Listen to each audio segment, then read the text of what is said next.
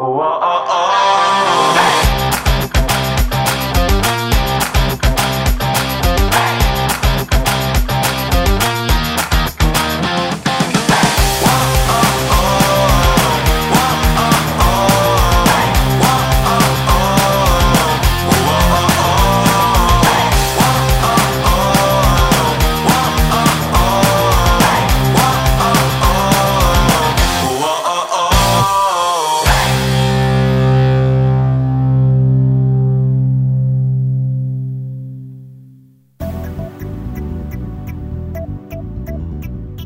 Hola, ¿cómo estás? Bienvenidos al podcast de la agencia de marketing digital JJ Bro. Espero que andes muy bien. Yo la verdad es que estoy excelente. Yo soy Juan José Lubrinas por si no me conoces. Y eh, en este podcast de los días sábados presentamos siempre las noticias más importantes del mundo del marketing digital para que siempre estés informado y de vez en cuando en algunas semanas también largamos podcast extras sobre información de calidad, consejos, trucos para mejorar tu estrategia de marketing digital para tu empresa, emprendimiento o negocio. Si no estás suscrito, suscríbete al podcast y empezá a seguirnos y compartir este podcast si es que te gusta al finalizarlo. Ahora bien, comencemos con las noticias más importantes de esta semana. La verdad es que son noticias muy pero muy interesantes y vamos a comenzar con TikTok que ha anunciado su primer colección de NFT a la venta. Los NFT de TikTok eh, van a llevar el nombre de TikTok Moments, justamente es un nombre muy conocido dentro de la red social porque TikTok se encarga de crear como momentos especiales y subirlos a la plataforma para recordar determinados, bueno, justamente momentos dentro de TikToks. Eh, este, bueno, justamente los NFT van a llevar este tipo de nombres y va a tener la novedad también de que eh, quienes van a poder comercializar estos TikTok van a poder eh, obviamente empezar a monetizar su contenido dentro de la plataforma de una forma distinta, ¿no? Eh, ya que los seguidores de cada creador de contenido va a poder comprar los NFT de su artista preferido dentro de la red social. Cada NFT publicado por el momento estará inspirado en los creadores que más representan a la plataforma actualmente. Algunos de ellos son, por ejemplo, Gary Vee o Lil Nis, que no sé si lo estoy, eh, no sé si lo estoy pronunciando muy bien, entre otros eh, creadores de contenidos, pero bueno, esto de a poco va a ir avanzando y todos los creadores van a poder vender sus propios NFT. Eh, los mismos van a ser cotizados en Ethereum, en la moneda Ethereum, que es una moneda igual que Bitcoin, por ejemplo, y se van a poder adquirir a través de la plataforma Immutable X. Eh, así que bueno, vamos a ver qué repercusión tiene porque los NFT cada vez están más en tendencia, todas las empresas están empezando a eh, utilizarlos, de hecho también, eh, de hecho también países como ahora recientemente Suiza, y bueno, eh, la verdad que los NFT parece ser que eh, han llegado para quedarse y hay que tenerlos muy en cuenta en la estrategia de marketing digital. Si te interesa, puedes ir a leer un eh, artículo que acabamos de largar en nuestro blog. así que te recomendamos que vayas a leerlo porque ahí hemos dado información muy pero muy buena sobre los NFT y cómo puedes aprovecharlo para tu estrategia de marketing digital y vender más con tu negocio. Ahora bien, te estarás preguntando, bueno Juan, pero ¿cómo se va, digamos, a repartir las ganancias? De la venta eh, de estos NFT. O sea, TikTok se va a quedar con todo. No. Eh, en su mayor parte los creadores se van a poder quedar con gran porcentaje de los mismos. Pero por el momento no se sabe cuál es el porcentaje. Nosotros calculamos que va a ser entre un 95 o 97%. Pero no hay nada oficial. Eh, y esto lo ha dicho TikTok así 100% igual, dijo una parte de las ganancias se la va a quedar el, creador de contenido, el artista, pero no dieron cifras exactas. Ahora bien, pasemos a la segunda noticia de la semana y es que bueno, YouTube ha anunciado los subtítulos automáticos para las transmisiones en vivo. Por el momento solo se va a poder eh, poner subtítulos en inglés, en automático obviamente para estas transmisiones en vivo, eh, y solo se puede usar en escritorio, pero pronto, según YouTube, ha dicho que va a estar disponible también para teléfonos móviles. Em, esta nueva estrategia de YouTube de querer incluir subtítulos es bueno, básicamente abrirse un poco más al mundo del streaming que está quedando, se está quedando bastante, bastante atrás, ya que, bueno, como bien sabrán, Twitch em, les, digamos, le está ganando bastante la competencia y bueno, YouTube está tratando de ofrecer, bueno, novedades y eh, herramientas creativas más tentativas para los eh, potenciales usuarios que quieren empezar a hacer streaming. Eh, también se va a poder buscar las transcripciones de cada video transmisión grabada para que los usuarios puedan visitar determinadas partes de ese contenido, digamos, eh, de manera más fácil. Por ejemplo, vos sabés que dentro de esa transmisión en vivo que se hizo y que quedó grabada y se subió, en algún momento hablaron sobre la palabra eh, no sé, automóviles de color amarillo, bueno, vos vas a poder entrar a la transcripción automática que se ha generado de ese vivo y vas a poder buscar esa palabra y ir a, ir a ese momento del vivo. Entonces, bueno, la realidad es que está bastante, bastante bueno y vamos a ver si Twitch no, digamos, no, no empieza a actuar y hace algo similar. Eh, nosotros que te recomendamos que empeces a hacer transmisiones en vivo, pero multicanal. Es decir, existen muchos programas hoy en día, aplicaciones también de celulares que te dejan hacer transmisiones multicanal. Puedes transmitir en Facebook, puedes transmitir en Twitch, puedes transmitir en YouTube e inclusive en Intran eh, con una herramienta muy pero muy buena eh, y estar en simultáneo en muchos canales. Sabemos, sabemos que no todas las redes sociales tienen las mismas eh, eh, políticas y privacidad, entonces todo tiene, por ejemplo, en algunas plataformas podés, no sé, por ejemplo, si sos, sos creador de contenido, pues en algunas plataformas podés eh, insultar, decir determinadas palabras y en otras no, pero bueno, trata de conseguir una línea neutra para que caerle bien, podríamos decir, en todas las plataformas y poder crear contenido multicanal al mismo tiempo. ¿Por qué? Porque a la gente que prefiere YouTube va a preferir verte en YouTube y la gente que te prefiere ver en Facebook Live o en Twitch, te va a ver en Twitch o en Facebook Live. Otras, eh, digamos, de las ventajas es que tu eh, palabra, tu voz como marca o como marca personal se va a expandir mucho más fácilmente y no te vas a estar limitando a un solo público. Que sí, puedes decir, bueno Juan, pero no, todas las, eh, no en todas las redes sociales gusta lo mismo.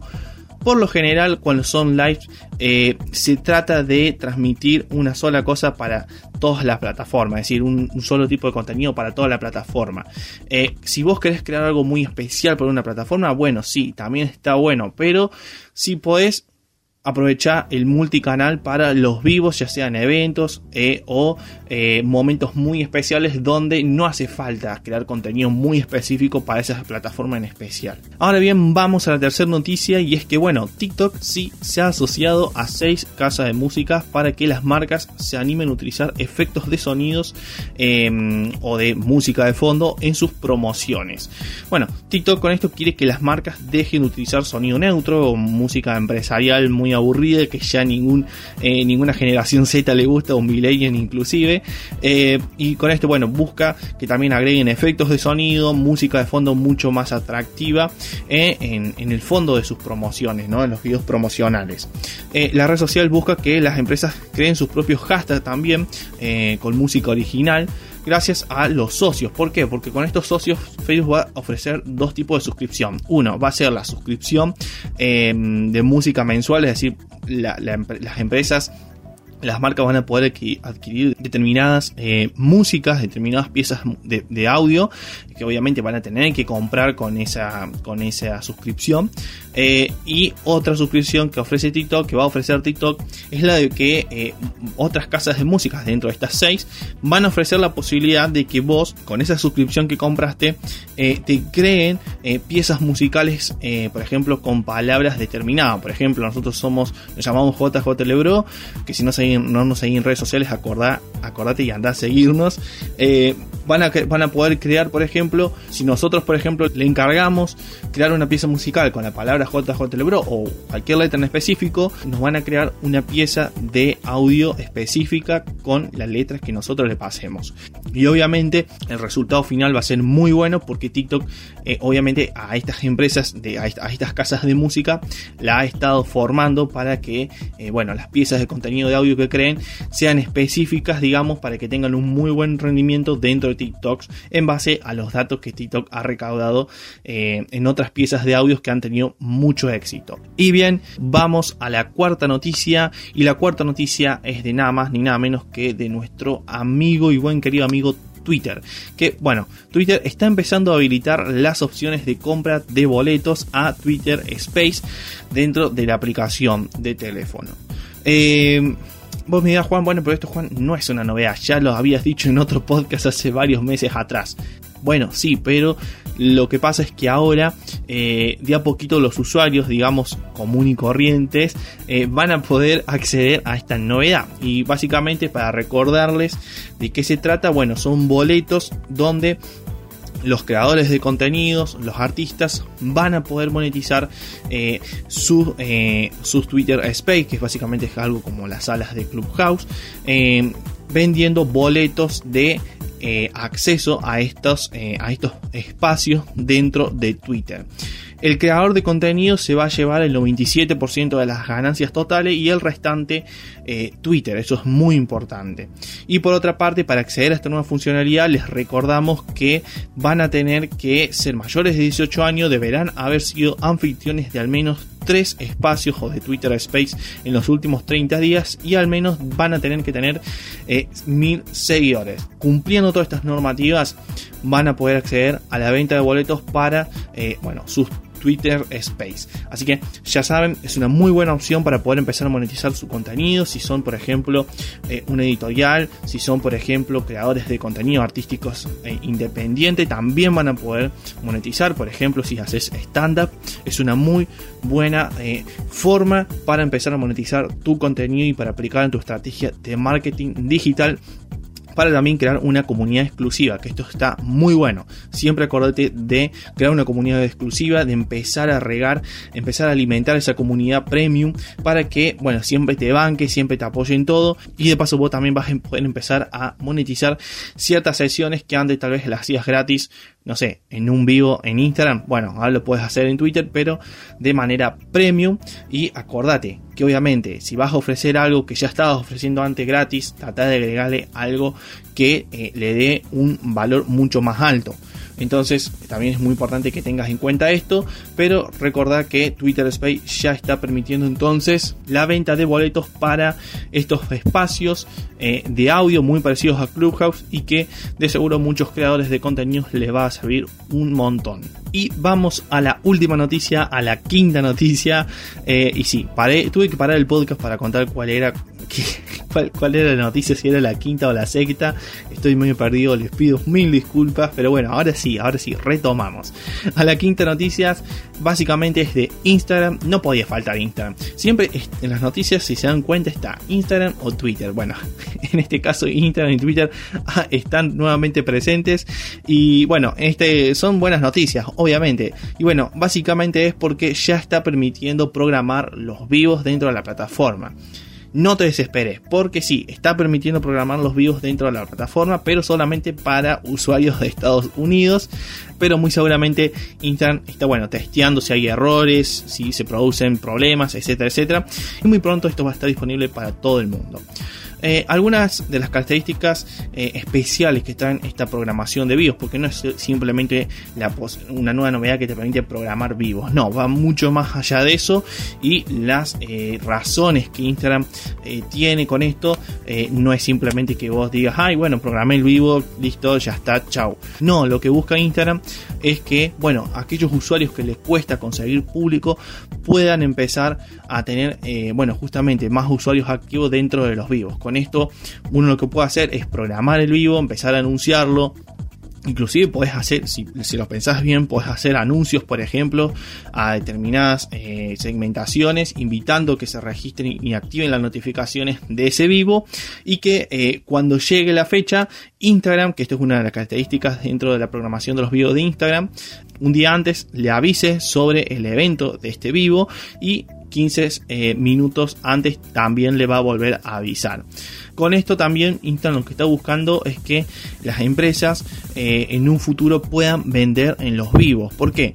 Eh, las empresas hoy en día no pueden realizar vivos, obviamente, pero si uno quiere vender como en, vivo, como por ejemplo está sucediendo en China, donde el comercio eh, electrónico en vivo ha crecido un montonazo y es un éxito, eh, tiene que existir alguna posibilidad de que las empresas puedan programar fechas especiales para, como les decía recién, juntar esa cantidad de usuarios, promocionar el, promocionar el evento, etcétera, etcétera. Bueno, con esto Instagram se está preparando y unos, eh, uno de los factores principales por los cuales está, ha, alargado esta novedad es que busca impulsar el comercio electrónico en vivo dentro de muy poco tiempo. Y por último es importante recalcar que solo se van a poder programar videos en vivo hasta con 90 días de anticipación. Bueno, yo creo que es un número bastante suficiente, ¿no? Así que bien, estas fueron las 5 noticias más importantes de esta semana. No, no es que siempre largamos 5 noticias, si se van a anteriores podcasts van a ver que han sido podcasts mucho más largos, pero bueno, en este caso eh, han sido 5 y espero que las hayan disfrutado. Antes de que se vayan, recuerden visitarnos en nuestras redes sociales, recuerden seguir este podcast, nos ayudarían un montonazo a seguir creciendo y como les digo, sin más nada que decir, yo soy Juan José Lubrina y este es el podcast de la agencia de marketing digital JJ Lebro y nos vemos en otra ocasión. Adiós.